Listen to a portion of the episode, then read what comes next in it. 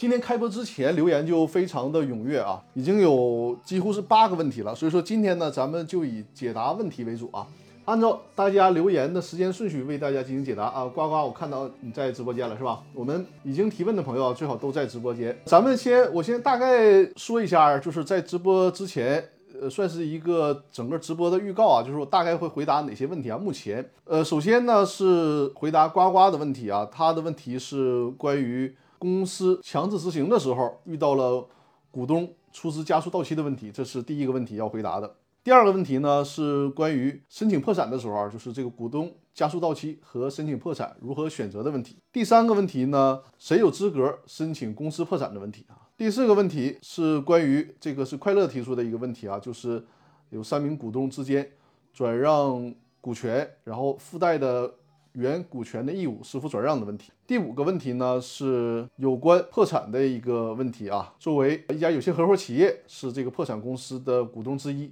它有哪些特殊的要求？第六个问题。是托克维尔所提出的股东退出机制的问题。第七个问题呢，是关于这个一致行动人协议的问题啊，就是我们今天直播的主题。然后第八个问题呢，我看到快乐在开播之前啊，补充了一个问题。那么今天就先着重讲解这几个问题啊。在这一周听那个喜马拉雅的音频课程啊，有任何任何的问题都可以在直播间进行互动讨论啊，算是我们的一种这个答疑，就是整个一周所播送内容的答疑。那我们先来看今天的问题。第一个问题实际上会涉及到就是有关股东加速到期的问题啊，这个问题我在上周的时候也给大家讲解过。那先熟悉一下这个法条，它可以说呢是一个会议纪要的内容啊。首先我再次强调，它不能作为法律或者司法解释来那么使用，但是呢，它可以作为法院进行判决的时候一个论证的依据啊。这个司法解释有关股东加速到期的问题，就是在。注册资本认缴制度下啊，股东依法享有呃有期限的利益啊。债权人以公司不能清偿到到期债务为由，请求未届出资期限的股东，在未出资范围内对公司不能清偿债务承担补充赔偿责任的，人民法院不予支持。但最主要的是后面这个啊，但书就是但是后面下列两种情况除外啊，一种是公司作为被执行被执行人的案件，人民法院呢已经穷尽了执行措施，没有财产可供执行。并且呢，已经具备了破产原因，但是不申请破产的啊。第二种就是在公司债务产生以后，公司的股东或者是股东呃公司的股东会或者股东大会呢，以这样的决议的方式或者以其他的方式延长出资期限。接下来咱们就看跟这个相关的问题，呱呱提出的问题啊，文字比较多。呃，慧慧说进来就看张律师长啥样，好吧，好吧，咱们看一下呱呱的这个问题啊，它的内容比较多，我给大家简单先读一下啊。我们公司和另外一个公司有合同纠纷，诉讼要求对方支付款项，而且已经胜诉了。但是呢，对方没有财产支付，就是这家公司啊，呃，败诉的公司没有财产支付，于是呢，就进入了执行程序。但是呢，执行程序对方也没有任何的支付能力。我们后面就在执行的过程当中，想把他这个公司的自然人股东追加为共同的被执行人，但是提了个提了这个申请以后，被法院给驳回了。理由就是呢，这家公司他们的出资期限还没有到，然后呢，也不符合法律规定的股东出资加速到期的情形。法院认定的这个不符合加速到期的情形，没有做过多的阐述理由。加速到期的两个条件之一就是出资期限，我们也审查了他的工商档案啊，的确没有延长过出资期限。那么这个条件就靠不上了，就是刚才我们看到的那个九民纪要的第二个条件靠不上，但是第一个条件我相信你们是能靠上了，就是说。已经穷尽了执行措施，不能执行。目前呢，已经是执行中本过一次了。我们也在没有办法查询到他有效的执行财产线索了。我们认为他没有办法支付到期债务，已经达到了可以申请破产的条件。现在呢，后续应该怎么救济，对我们更有能更有利啊？我能否以加入到期的这一条理由直接起诉提起诉讼？呃，还是说要申请破产，就在这个成本和可行性上想进行咨询啊。这是呱呱提出的第一个问题啊。总结起来就是，呃，这家公司呢欠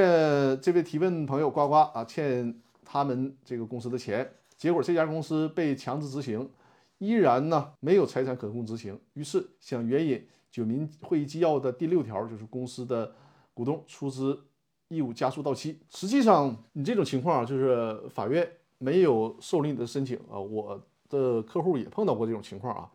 首先，呃，咱们说呢，就是你追加的这个条件，就是如果这家公司不能履行已经生效的判决，而且呢，法院也穷尽了很多的办法，依然不能够执行，并且呢，这家公司符合了破呃符合了破产条件。什么叫符合破产条件呢？我在上一期的直播里面给大家讲过啊，最主要一条啊，资不抵债。那资不抵债，这家公司却不申请破产。那在这种情况下，如果这家公司的其他股东还没有出资到期的话，是可以啊要求这个出资加速到期的。呃，实际上，我认为从你现在的呱呱你现在这个描述上看，我认为这种情况应该是符合股东出资加速到期的这个条件的，就是《九民会议纪要》第六条的这种第一项的特例。那法院没有去支持你，实际上呢，你可以按照程序啊，你比如说你申请追加了，然后他没有支持，你可以对他的这个决定进行复议啊，进行复议。那实际上呢，可以有两种救济途径，就首先我们最直接能想到的是在执行阶段直接申请追加没有实缴出资，或者说呃出资期限没有到期的股东，这是一种方式。另外一种方式呢，也可以单独提起诉讼。关于这个问题啊，实际上呃我是看了一些裁判数据的，就是在公司执行阶段没有其他财产可供执行，而公司自身呢又不申请破产，那么。有两种方式，一种就是刚才我们提到的啊，就在那个执行阶段追加其他股东，还有呢就是另行起诉。这两种方式啊，我们通过裁判文书的检索可以看到都有获得支持的先例。所以说呢，呱呱，我给你的建议啊，就是你首先看一下你所在地区的法院啊，比如说区域级的法院，或者如果区域级法院没有的话，就看呃他的上级法院啊，就是中级法院有没有这样的判例和先例。那如果有的话，对你是肯定很有利的。拿着这个判例。去跟执行法官沟通，如果他实在还是，呃，不支持你追加被执行人的申请，或者说你的复议也没有获得同意的话，那我可以，呃，给你的建议就是考虑单独提起一个诉讼啊，就是以股东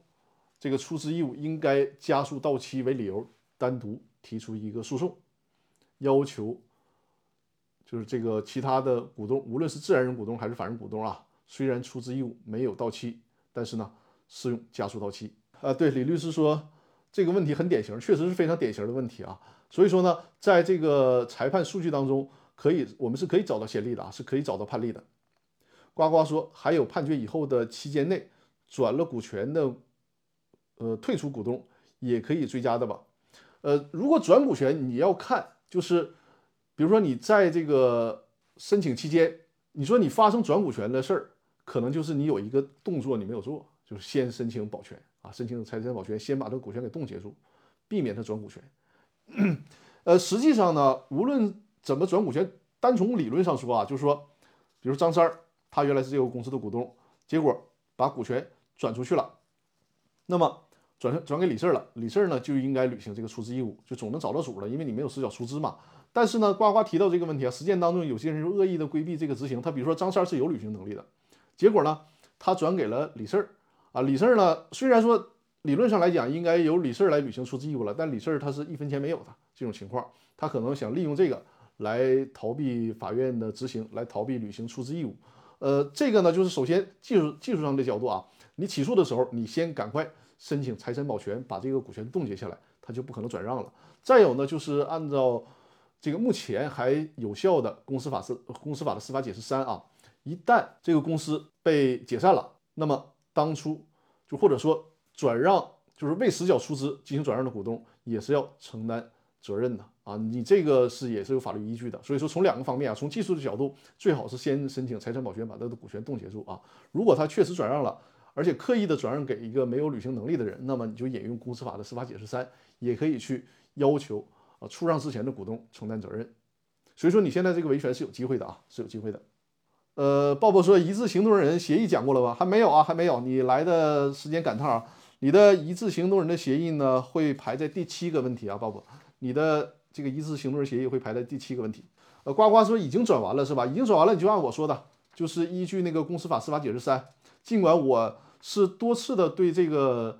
司法解释三的内容啊，就是股权转让表示过不同意见的。但至少这事儿对你来讲是一个好事儿啊，就是说至少现在公司法司法司法解释三依然是有效的。所以说呢，没有履行出资义务的股东就把股权转让出去了，你可以依据这个司法解释啊，要求这个前手股东依然要承担出资责任。你有这个机会啊，尽管从我就就是从这个公司法的理论上来讲啊，呃，股权转让应该只能找后面受让股权的这个股东啊，那是新修订公司法的草案里面来确定的事儿了。那目前这个草案还没有实施啊，还没有通过。那么你可以抓住这个机会，赶快去向这个前手股东主张权利啊，这是对呱呱的建议啊。呱呱说好了，张律师，谢谢，不客气啊，不客气。呃，第二个问题啊，第二个问题呢也是呱呱的问题啊，这是呱呱的第二个问题，就是说呢，如果可以申请破产，那是否意味着加速到期的条件也是符合的？因为申请破产，我们的损失会更加扩大。另外，这家公司哪怕破产了，也没有任何的财产能够清偿。不到最后一步，我们不想这么走。是的啊，因为我上期的直播里面也就这个问题进行过解答，甚至于说我在公司法大爆炸的音频里面特意啊提示过大家。那个提示呢？因为在音频里面，就是比较短的音频里面，我还是比较隐晦的去提示的啊。就是在上周直播的时候，实际上我很直白的提示大家，就是说，如果你作为债权人啊，如果你作为债权人，尤其是呱呱你的这种情况，我建议你啊，轻易的不要申请破产，轻易的不要申请破产。为什么呀？你想啊，首先这个公司，我们假设它已经具备了破产条件了，就是说确实资不抵债了，公司呢没有什么其他的财产，那肯定它。不是欠你一个人的钱，对吧？他有可能欠很多的很多钱的钱。那假设股东如果履行了出资义务，你利用这个股东出资加速到期的这个规这个规则啊，比如说公司欠你一百万，而股东的出资义务呢，他也是一百万，他出到公司了，那么你可以把这个钱执行回来，你的这个债权就获得实现了。但如果啊没有走这个出资期呃出资义务的出资期限加速到期，申请破产了。那么宣告破产之后，股东需要履行出资义务，即便是把这一百万给到公司了，这个钱也基本上轮不到你，因为因为是进入破产程序嘛，不能个别清偿，那么只能是所有的债权人按照债权比例来进行分配。假如说他对外可能欠一个亿，到你这里面可能就是几万块钱或者是几千块钱的偿还了啊。所以说在这种情况下，你就按我说的做，尽可能的去呃利用这个。出资期限啊，出资加速到期的规则，要求股东履行了出资期限之后啊，直接来偿还公司所欠的债务。它的效果呢，从你个人的角度来讲啊，会好过申请公司破产。呃，这是对呱呱这个问题的一个回复啊。好，呱呱对这个问题还有什么不清楚的地方，或者是其他朋友啊对这个问题还有什么不清楚的地方，随时在呃直播间进行互动讨论啊。我们接着看下面这个问题啊，如果大家还有什么呃，就这个问题需要不清楚的地方啊，可以在直播间直接进行留言啊。我们今天在线的人还是挺多的啊，欢迎大家进行互动。那我们先看第三个问题啊，第三个问题啊是阿坚提的一个问题啊，他说谁有资格申请企业破产啊？我们姑且就以公司为例啊，我们不考虑其他的企业形式，就是公司为例。那么按照企业破产法的规定呢，公司的债权人肯定是有权申请破产的啊。公司的债权人就呃，接着这个呱呱上面这个例子，比如说呱呱，他作为这家公司的债权人，人家呱呱就有权申请这家公司破产，因为你公司资不抵债嘛。另外一个主体呢，就是公司自身啊，从企业破产法的那个法律条文表述，就是债务人。那这个债务人实际上就是指指的是这个具备破产条件的这家公司。就这两类主体。都可以申请破产，只不过呢，他们在申请破产方面啊，呃，条件上是有点区别的。就是说，作为公司的债权人申请这家公司破产呢，相对容易一些，因为债权人只需要证明这家公司资不抵债就可以了啊，他的这个活儿就完成了。那如果公司自身申请自己破产，就会麻烦很多啊，他需要证明自己呢确实存在资不抵债的原因。还需要提供什么呢？需要提供，比如说这个资产负债表啊，呃，账册啊，或者是评估报告啊等等啊，需要提供这些去来证明。而债权人呢，很简单，债权人就比如说像呱呱刚才说的那个情形，就是你这家公司，你 A 公司你欠我钱还不起，我向法院都申请执行了，法院也穷尽了一切手段，执行不到你公司的财产，那这就完了，这就可以了，就证明你公司资不抵债了。因为你要有资产的话，人家法院就会执行到呃执行到这个资产，然后就可以清偿我的债务了。法院都拿你没招，就说明你公司确实没有资产。那我拿这个判决，因为很多的时候，甚至就直接在执行阶段执行转破产了啊。所以说，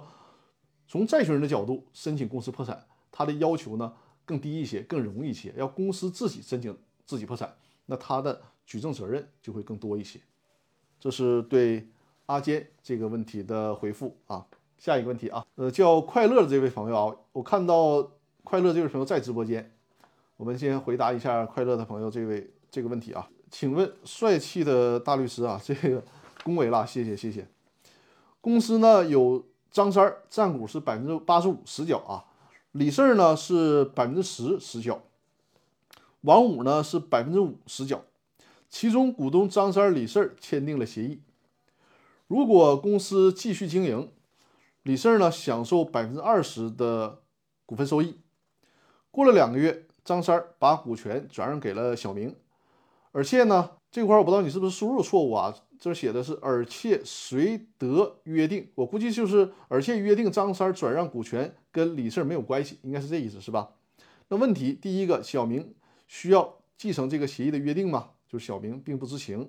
第二个呢，就是张三承担什么责任？他括号里说呢，呃，张三、李四、王五经营的过程中，张三也没有任何，也没有得到任何的。股份收益，给大家解释一下这个问题啊。快乐在直播间，好的，非常好啊。就是我在回复的时候呢，咱们可以随时进行互动啊。我总结一下快乐这个问题啊，就是说，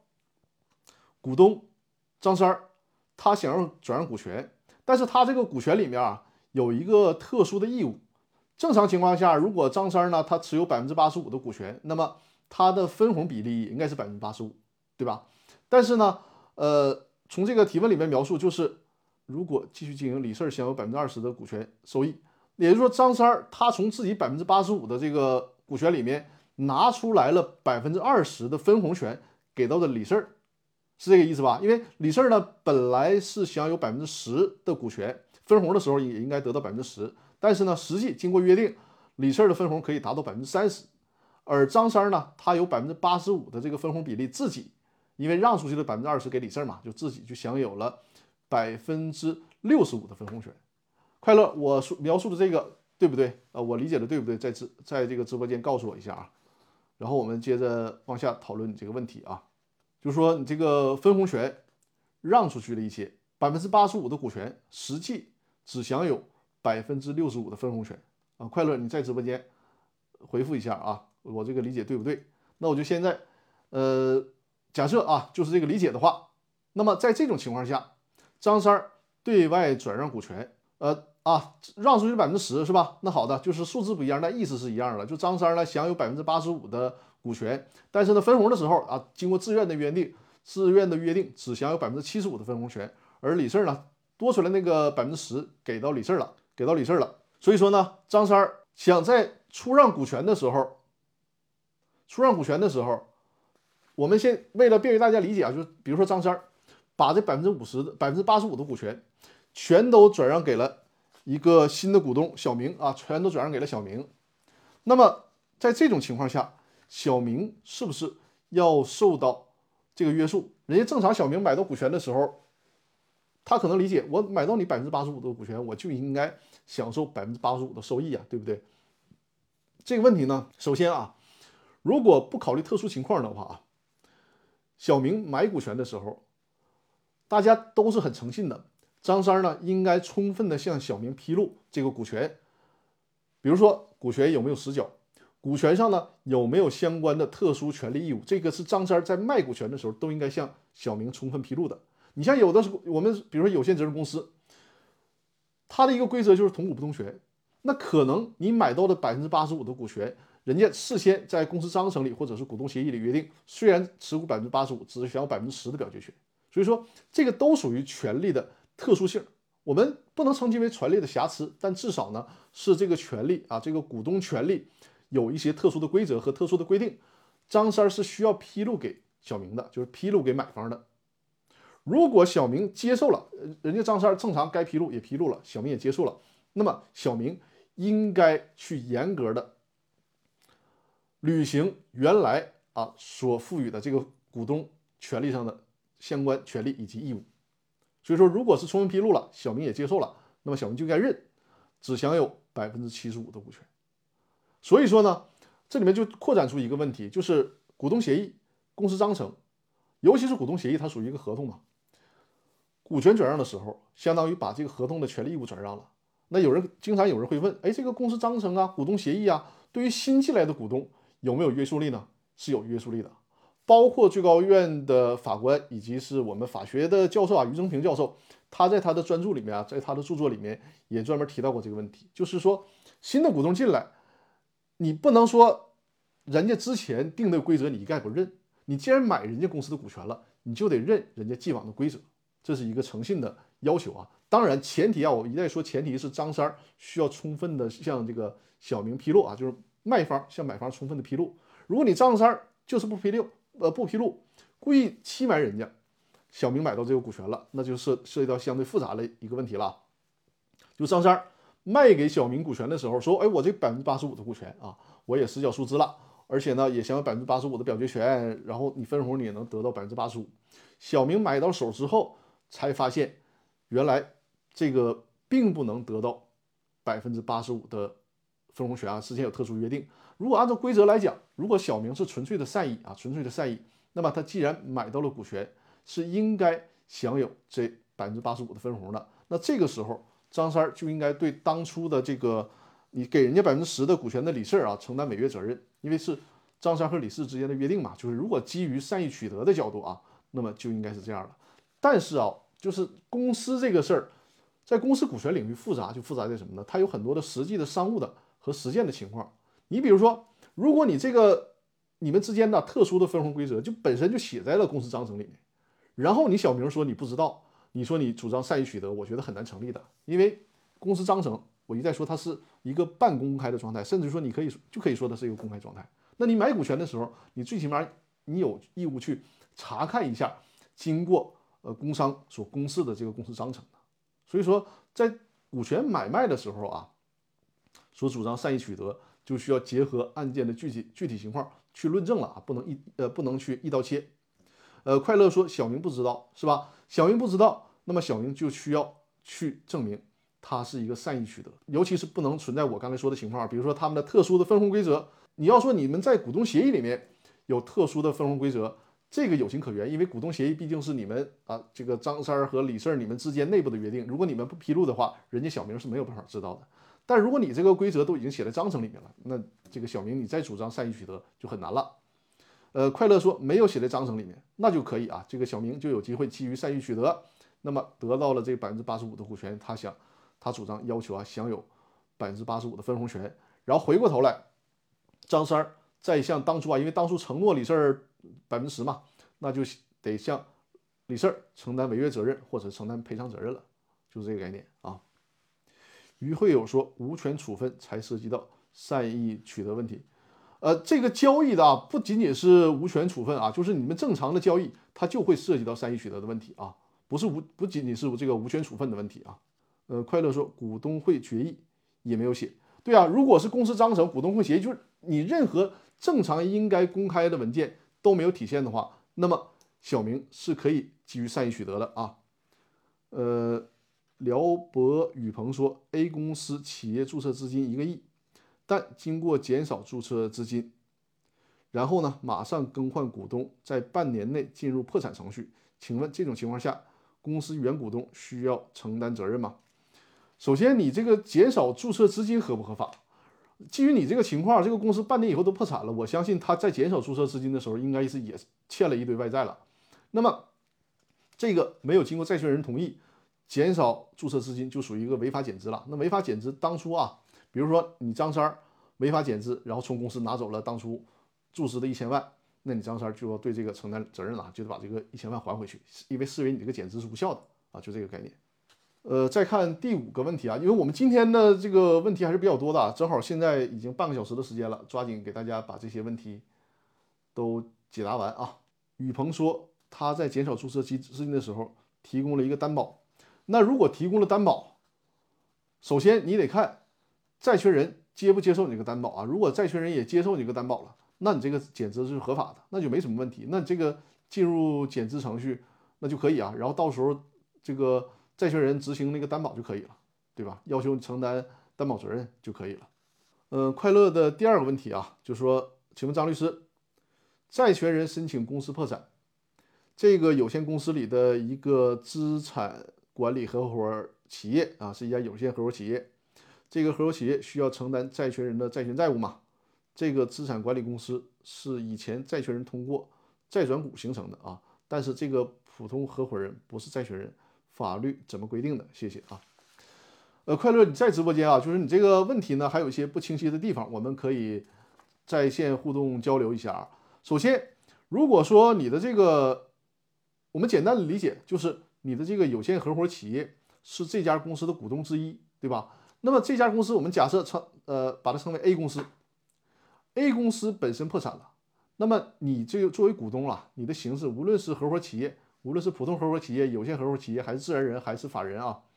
你仅需要按照你的认缴出资来承担有限责任就可以了。他跟你这个，你作为股东，你是合伙企业还是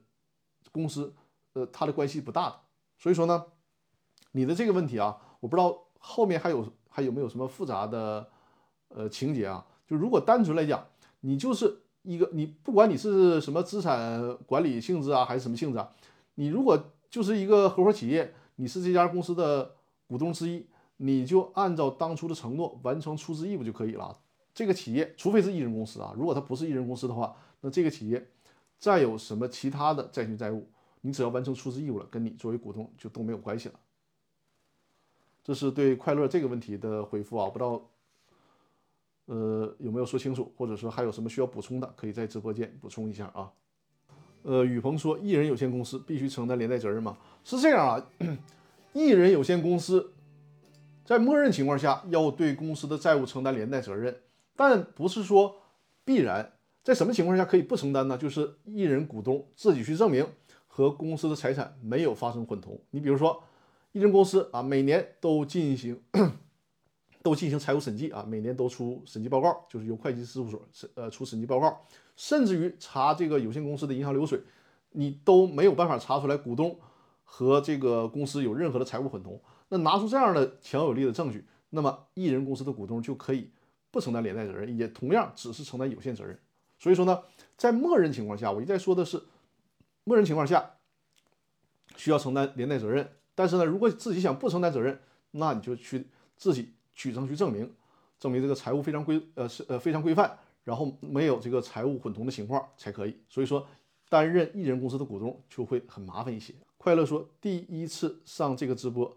这个一直播里头像好像进不去，呃，一直播的那个已经不用了，就是完全转到了我们的微信视频号的直播上来了。回头我好好像有很多朋友都问这个问题了，回头我看一下那个易直播平台，我发一个视频。在里告诉大家，免得大家到易直播就是那个那个看不到更新了啊！再次强调一下，就是易直播呢那个软件啊，易直播那个软件不再更新了，我们都转到了那个微信的视频号。呃，老猫说：“张律师你好，公司章程能否限制一致行动人协议啊？如果如不认可股东之间的一致行动人协议，呃，一致行动人协议我会在稍后啊，一致行动人协议。”会在稍后给大家进行解答啊，就是第七个问题啊，我们现在解答到了第五个问题，第七个问题会讲一下一致行动人协议。嗯，呱呱说我们正在打一个艺人公司的案子，等结果出来和张律师交流一下。好，欢迎啊，欢迎和我们，如果能在直播间进行交流分享就更好了啊。那咱们看下一个问题，呃，这个问题呢是托克维尔提出来的啊，就说。公司法大爆炸啊，它是不是指我们公司法大爆炸的微信群啊？我们有一个公司法大爆炸的微信群，当然这是一个付费的微信群啊。就在这个微信群里面，我和我的团队都在这个群里面，会实时的为大家解答公司股权呐，包括呃这个绩效管理啊，包括人力就是这个劳动争议纠纷呐等等啊相关的问题都会在群里解答。当然它是一个付费的微信群，这个微信群已经运营了。四五年的时间了，效果非常好，就很多的企业家朋友都在这个微信群里。呃，如果大家有这方面的需求啊，想加入微信群，也可以和我联系啊。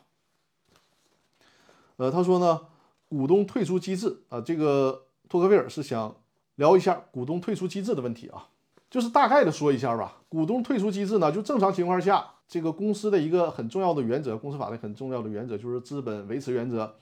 也就是说呢，轻易不能退出。你既然成为股东了，轻易是不可能不可以退出出去的啊。首先，你这个需要对其他股东负责，同时呢，对公司负责。更重要的是对公司的债权人负责。你要轻易退出去了，就相当于说公司可以随意的减少注册资本，那你这个公司的有限责任制度就名存实亡了。所以说呢，一个大的原则。投资了公司是不能轻易退出的。那在什么情况下可以退出呢？就首先我们说减少注册资本是一个最直接的退出方式啊。但是刚才我也提到了，减少注册资本它的要求很高。如果你这个公司对外没有任何的债务，你可以想减就减。但是呢，如果对外有债务了，你可能需要提前清偿债务，或者是提供担保，经过人家债权人同意才可以。那减资这个退出我们就不做过多的解释了。还有一种退出呢，就是。股权转让的退出，你同样，比如说公司注册资本是一千万，张三儿呢持股百分之十，一百万，那张三儿想退出，如果是减少注册资本退出啊，那就得是公司注册资本变成了九百万，把这一百万定向减资给张三儿减出去。那如果是股权转让呢，就是减资太麻烦了，做不到，那可以通过股权转让，只要有人买就可以。张三儿这百分之十啊，可以转让给其他的股东，比如转让给李四儿，或者是呢。目前啊，现有的这个公司股东没有人买，张三儿呢可以转让给其他第三方，只要经过现有股东同意就可以了。然后呢，保障现有的股东行使优先购买权就可以，这是一个转让的退出。青春追梦说，呃，增资扩股中，股东签了连带责任，如何才能减少或者避免连带责任？青春追梦，你解释一下，叫股东呃增资扩股中，股东签了连带责任是什么意思？把这个问题解释一下，不知道你这个协议里面是具体怎么约定的？就是对谁承担连带责任，在什么情况下承担连带责任？一会儿在屏幕上留言说一下，好吧？我们接着回到托克维尔这个股东退出的问题啊，就是我们现在主要聊一下，通过股权转让的方式退出。那这种退出呢，是在我们的股东协议里面，就是呃，有的公司在设立的时候，在做股权架构的时候，就考虑到了。股东退出的问题，有的时候呢是防止股东退出，有的时候呢是强迫股东退出。防止股东退出就是我，比如我们公司成立三五年之内，大家不能散伙啊，你这个轻易不能退出，你转让也不行，不可以对外转让，这是防止股东退出。还有一种呢，就是一个呃优胜劣汰或者是一个淘汰机制，你股东存在这些情况，你想干，我们也不让你干了，你必须得退出公司，你的股权呢得卖给其他股东。这种退出情况呢，它分几种啊？首先第一种是违约退出。就说你这个股东违反约定，最直接的，该履行出资义务你不履行出资义务。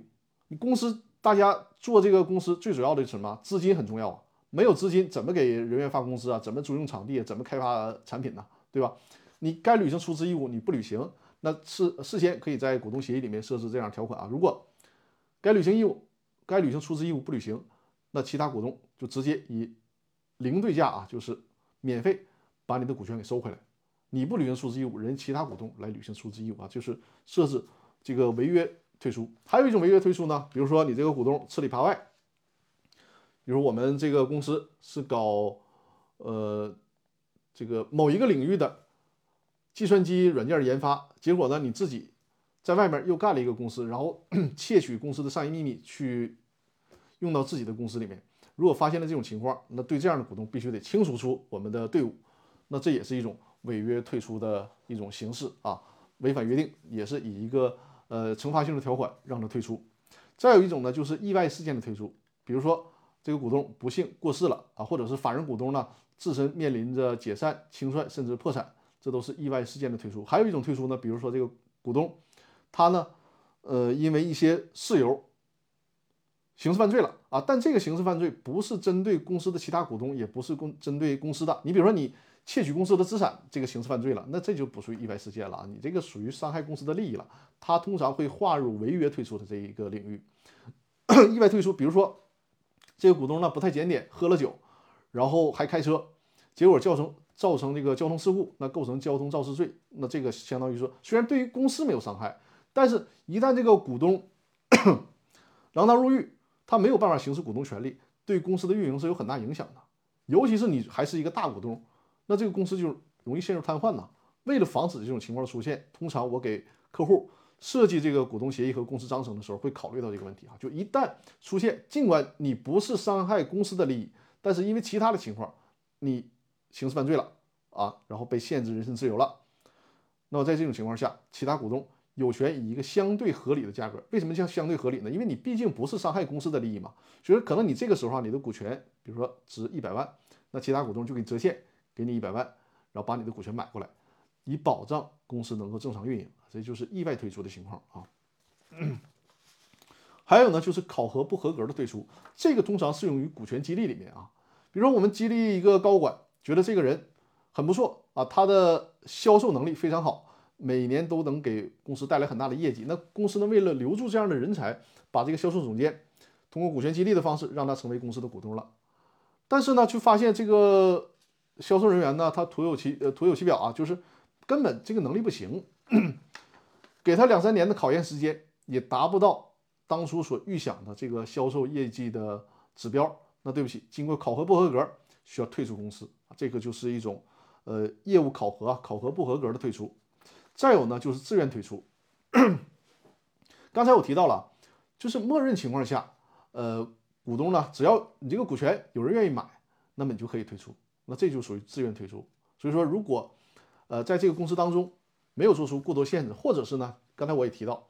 就是说你只限制五年之内啊，公司成立之日起五年之内，大家谁也不许退出。过了五年了，公司也挺成熟了，那你愿意退就退了，不限制啊。这个就是那个自愿退出，那就看卖给谁呗，对吧？你卖给 你是想卖给公司的现有股东啊，还是说别人有这个这个其他的股其他外面的人有更优惠的条件去买你这个股权呢？到时候大家可以商量啊。这是自愿退出。还有呢，就是协商退出。协商退出就是 事先大家都没有想到退出，但是呢，运营了一段时间，可能觉得大家的意见也不统一，三观也不一致，于是大家和平啊，心平气和的协商以一个价格，比如说呃某一个股东收购其他股东的股权，或者是呢大家都把股权卖给了其他人啊，全都退出公司了，这就是一个一种主要的退出形式啊，给那个托克维尔。和大家把这个问题讲了一下啊，呃，托克维尔说明白了啊，感谢解答非常全面，好，不客气不客气。咱们看直播间里的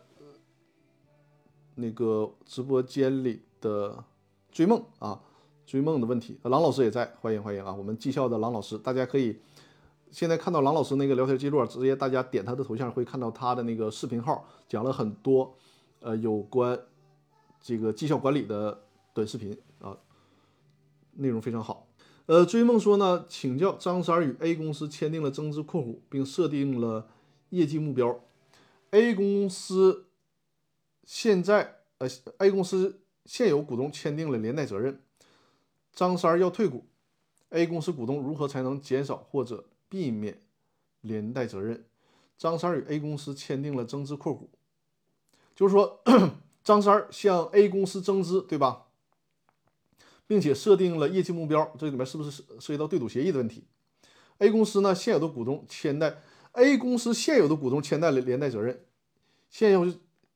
就是现有股东是和张三签订了连连带责任吗？是什么样的连带责任呢？这个需要解释一下，是什么连带责任？就是呃，张三与 A 公司签签订增资扩股，并设定了业绩目标。通常你说到这儿，我们理解可能这里面会存在对赌的问题。如果业绩不达标，那可能是张三呢得。赔公司钱，或者是公司赔张三钱，是不是存在这种情况？然后 A 公司现有股东承担了连带责任，张三要求退股，A 公司股东如何才能减少或者是避免连带责任？这还是没有搞清楚，就是你这个连带责任是对谁承担连带责任？基于什么原因对谁承担连带责任？这个追梦你还需要在直播间再说一下。如果是你那个文字表述比较多啊，那就在我的公司法的公司法大爆炸的微信公众号里面来表述。好吧，那我们看第六个问题，就是今天的那个主题啊，关于一致行动人协议的问题啊，关于一致行动人协议的问题鲍勃那 Bob 在在直播间吗？刚才我看你在直播间一直在等这个问题的，对吧？呃，他说呢，呃，张律师你好，咨询一个问题啊，为了防止新加入的股东拉拢小股东，导致丧失，导致控制权丧失，提前和其他股东呢签订了一致行动人协议。呃，于是有这样的问题啊，就是一致行动人协议是否可以行动不一致，或者说呢，是否可以按照自身真实的意思做出和协议不符的表决意志呢？是否要承担违约责任？一致行动人协议有哪些风险？这就是鲍勃提出的问题啊，这也是我们今天直播要讲解的一个主题。实际一致行动人协议，首先说我的态度啊，就是我给客户，呃，做这个股权方案的时候，或者有的时候呢，为客户来审核修改这个股权，比如股东协议啊、公司章程啊，如果我看到了有一致行动人的表述，我通常会建议客户不要有这种表述，甚至删除这样的条款，或者是呢，基于我了解到。客户各方的真实意思之后，我给他做条款上的相应调整。为什么？就是我不认同，尤其是有限责任公司当中存在这个一致行动人协议的概念。首先，如果我们看大量的司法判例，就会发现关于一致行动人效力的问题啊，很多的法院、很多的法官都持不同的观点。就是有的法院可能会认为一致行动人协议有效的。有的会认为一致行呃一致行动人协议无效，那因此基于这一点，从实践当中，你签了这样的协议，就会导致以后有矛盾发生。因为首先它没有一个法律明确的规定有效与否，那大家就容易起争执。那你去诉讼的时候发生争执的时候，对于双方来讲就都具有不确定性，那么会增加矛盾。这是一个。另外一个，从我个人的理解啊，从我对公司法的理解，我认为一致行动人协议是无效的。因为这个一致行动人协议是哪儿来的呀？它是针对上市公司这种市场监管所出的一致行动人这个概念，就是说你们这几个股东啊联合起来或者串拢起来在后面干坏事儿，后来我发现，哎，你们之间有什么关联性？我认为你们是一致行动人，我罚的时候要罚你们，就是你们这几个人啊要一起罚，就是说一个省上的蚂蚱，它是这个意思。而很多人就把这个概念引用到了我们普通的公司、非上市公司啊，甚至有限公司来，呃里来，然后签一个一致行动人协议。其实这个事儿也好理解啊，大家初衷是什么呢？比如说张三、李四啊，为了对抗王五什么什么这些这些其他股东，张三、李四签订一个协议，说，哎，咱俩你可能张三持有百分之三十的表决权，王五呢持有百分之三十的表决权，大家联合起来，那你就持有百分之六十嘛，基本上公司的一般情况就能够控制了嘛。所以说签这个一致行动人协议，但是正因为所谓的一致行动人协议，它并不是一个明确的法律概念。那么，所谓一致行动人协议，它就有主观的因素，就是这个一致行动。那么，每一个人、每一个个体，无论是自然人还是法人，他都有行使自己意思表示的权利。一旦出现问题了，你比如说进行表决的时候，张三说：“我应该投入很大的资产进行研发。”李四呢说：“我我们今年不应该投入更多的资产，把这个公司的钱呢用于分红。”大家不一致。那你说在这种情况下，张三起诉了，哎，说我们之前啊有一次行动的协议，这个李四呢不跟我一致行动，那以谁为基准呢？你们合同里面有没有约定啊？不一致的时候，到底是以张三说的为准，还是以李四说的为准呢？另外呢，作为股东，在行使表决权的时候，你说你这种协议经过法院判决之后，那么法院实际上从法院的角度，他不便于去强制某一个股东做出某一些特定的意思表示，所以说这就会产生矛盾。就人家当初的愿望挺好，大家有什么事儿，比如说跟着李四去投票，那人就就是不投。理论上来讲，你没有办法强制人家，这是对于理论上它本身有很大的瑕疵，容易产生矛盾。再有一个，为什么我不主张大家签一致行动人协议呢？因为你们想要实现的这个愿望本来有很好的方案去替代的，为什么不用很好的方案，而用这个充满了矛盾啊、充满了不确定性、充满了争执的这个概念呢？因为有限责任公司当中，法律就首先一致行动人在公司法上没有一个明确的定义啊，没有一个明确的认可。但是在公司法当中，对于有限责任公司可以同股不同权这个事儿是有明确的法律规定的。实际上，你所谓的一致行动人，无非就是你该迈出去一步，只迈了半步而已。你这个步没迈出没迈出去，就容易导致你摔倒。实际上，无非就是想，比如说啊，你们当初的真实意思就是，我张三想表述的是这个公司。你李四呢？你的表决权应该给我啊！就是当表决的时候，你你就别表决了。我们啊，我百分之三十，你百分之三十，就是我拿到了本来应该属于你的那百分之三十的表决权，我一并表决。那你签协议的时候就签这个就好了。就说你张三，你虽然持股百分之三十，但是呢，你没有表决权，你的所有这个百分之三十的表决权给到我张三啊，你李四没有表决权。这就可以了。这样的协议就是有效力的。那在表决的时候，我都不用问你李四的意见，因为你已经把表决权给我了，我就替你表决就完了。这样的协议就是有效的。实际上，我想大家不签这样协议，可能是在合作之初碍于面子啊，想尤其是我们中国人的特点嘛，想很含蓄的表达这个意思啊，我们要一致行动。呃，这样的话呢，还显得大家呃很客气啊，然后觉得还还还觉得双方都很有面子，就是因为你该说的没说到，该谈的没谈到，才为以后产产生了很多后患。再加上呢，对法律的理解不够透彻，所以说呢，如果就是想你小你，比如说你占有百分之三十，你就想行使百分之六十表决权，那就明确提出来。如果人家李四也同意，通过签协议啊，写入公司章程或者写入股东协议。把这个表决权给到你就完了，这就可以了。所以说不要搞这个遮遮掩掩的所谓的一致行动人协议。你要行使同股不同权，在商务谈判的时候明确提出来，那征得了对方的同意，直接把表决权给到你就可以了。这样的话呢，以后都不会出现麻烦。所以说，我们今天鲍勃所提出的这个所谓的一致行动人的问题啊，也是我们今天直播的主题，就是给你答案，不要用这个概念啊，不要用这个概念。我知道你想表述什么，但是不要这么用。你要真想。达到类似效果，那直接就利用有限公司同股不同权的规则，把表决权给出来，或者是把表决权从别人的别的股东的那儿给收过来就可以了。这样的话呢，就不会出现更多的问题。呃，感谢人生的点赞啊啊！今天在线的朋友真的好多啊。然后我们还有什么问题可以随时进行交流啊？咱们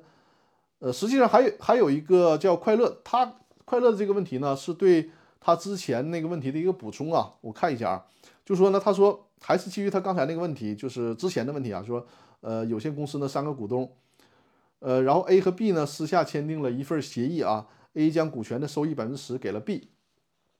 没有股东会决议，也没有放在公司章程里面啊，呃两个月以后 A 将股权转让给了 D，根据合法合同的相对性，B 呢只能跟 A 主张这个权利，但是 A 呢呃转让给 B 的瑕疵，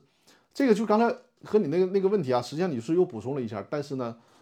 内容是一样的，就是说你这个股权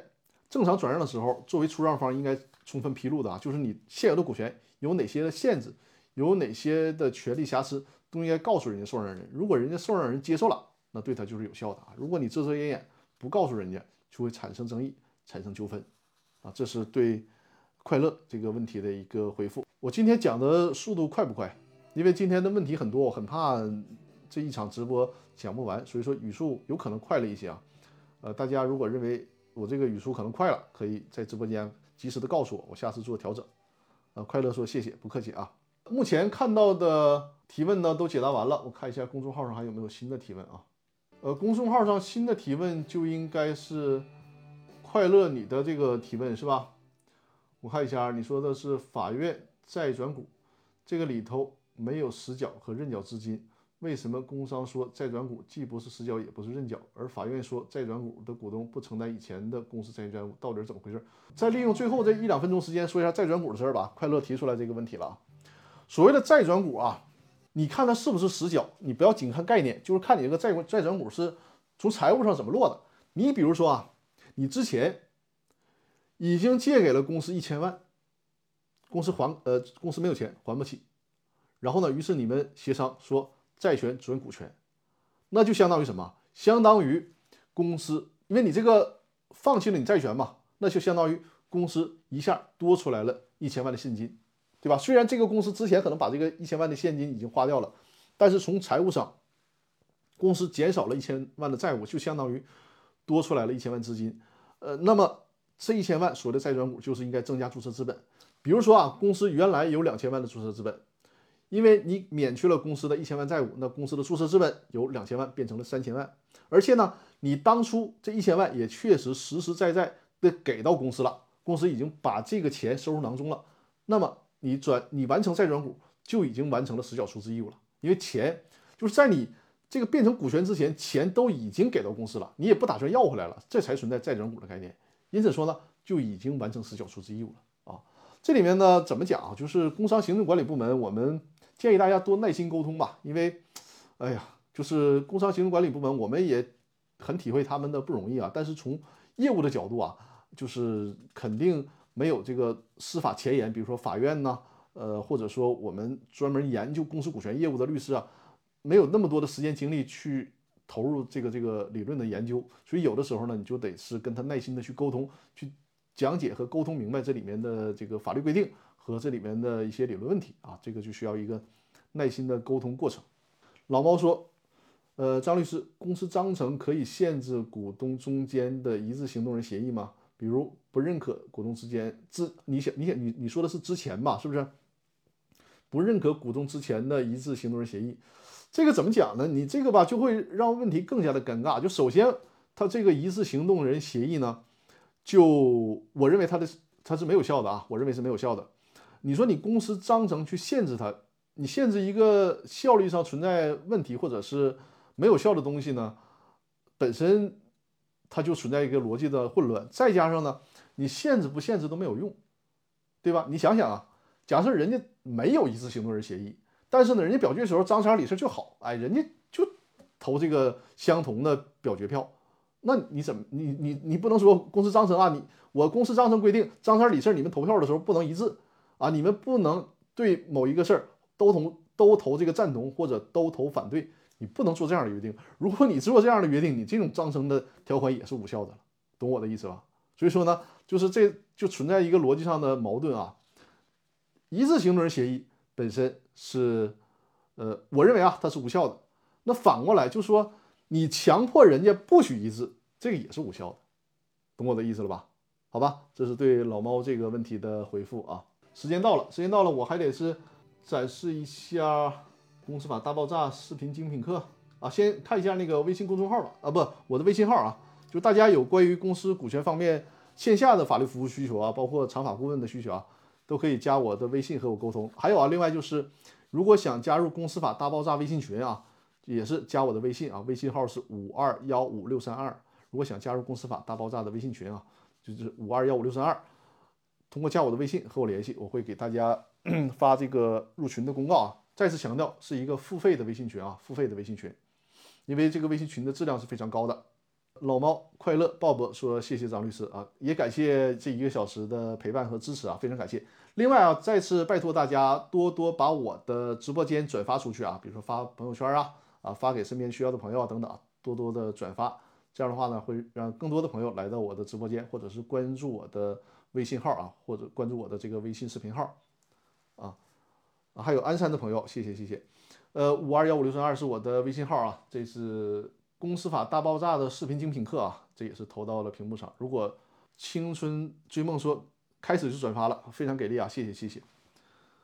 啊，问微信群如何收费？微信群，呃，现在微信群的收费呢是两千九百九十九元啊，然后呢，保证至少两年时间有效啊，两年时间有效。实际上，我们微信群的朋友，就是已付费加入了微信群的朋友，实际上呢。在这个微信群的时间很多都超过两年了，只不过从严谨的角度，我会保证两年有效啊，两年以后的政策变动再另行制定啊，至少保证大家两千九百九十九元是可以在微信群里面互动啊，实时互动，两年这个时间都是有效的啊。这个是有人问到，把这个讲一下啊。呃，大家现在看到的这个二维码呢，是公司法大爆炸视频精品课的二维码啊，就是我讲了。一共是十一节的课程啊，视频课程，包括我用这个精心制作的幻灯片，给大家把公司股权类的重点问题啊，它几乎覆盖了大多数的公司股权的关键的问题，在这个课程里面都给大家讲到了。另外呢，这套课程里面啊，就是大家扫描这个二维码还会看到其他两个课程，一个是呃电子商务法的课程，还有一个就是如何注销公司的课程啊，这个都是很建议大家购买的。托克维尔说已经转发，谢谢谢谢。再有一个呢，就是啊，这个视频公司法大爆炸视频精品课的这个课程内容啊，大家现在看到屏幕上的就是这个课程内容，覆盖了这么多的内容啊。